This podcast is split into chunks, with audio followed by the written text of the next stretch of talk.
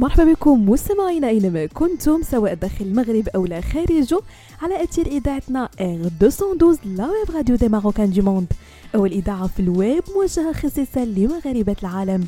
فقرة Tech Week مستمعينا كرافقكم في إطلالة في آخر ما وقع في ال nouvelles technologies high-tech et digital. باش هكذا ترجع حياتكم اليومية أذكى وأسهل وبداية مستمعينا مع ميتا واللي علنات بلاغ ليها أنها غادي توقف الدردشة اللي كانت كتربط فيسبوك ميسنجر بإنستغرام. ابتداء من النص ديال شهر دجنبر الحالي.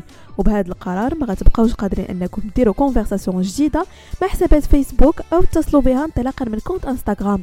كتأكد ميتا أن هذه المحادثات غتولي متاحة للقراءة فقط. دون القدرة على أنكم تبادلوا مساجات جداد. كما أن compte فيسبوك ما غيبقاش يبين لك شكون اونلاين في إنستغرام وشكون لا.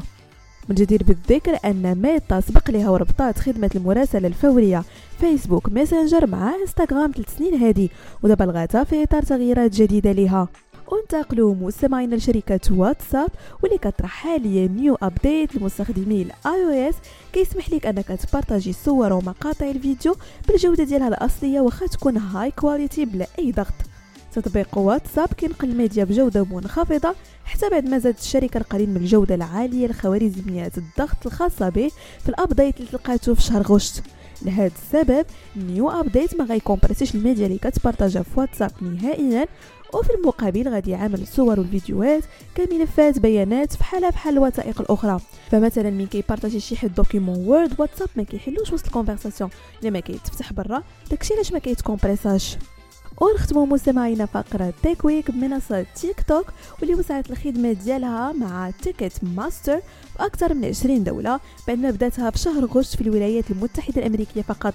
خدمة تيك توك مع Ticketmaster كتسمح للمستخدمين أنهم يعرفوا الحفلات الموسيقية الحية القريبة وكتعاونهم أنهم ياخذوا ال tickets ديالهم بكل سهولة.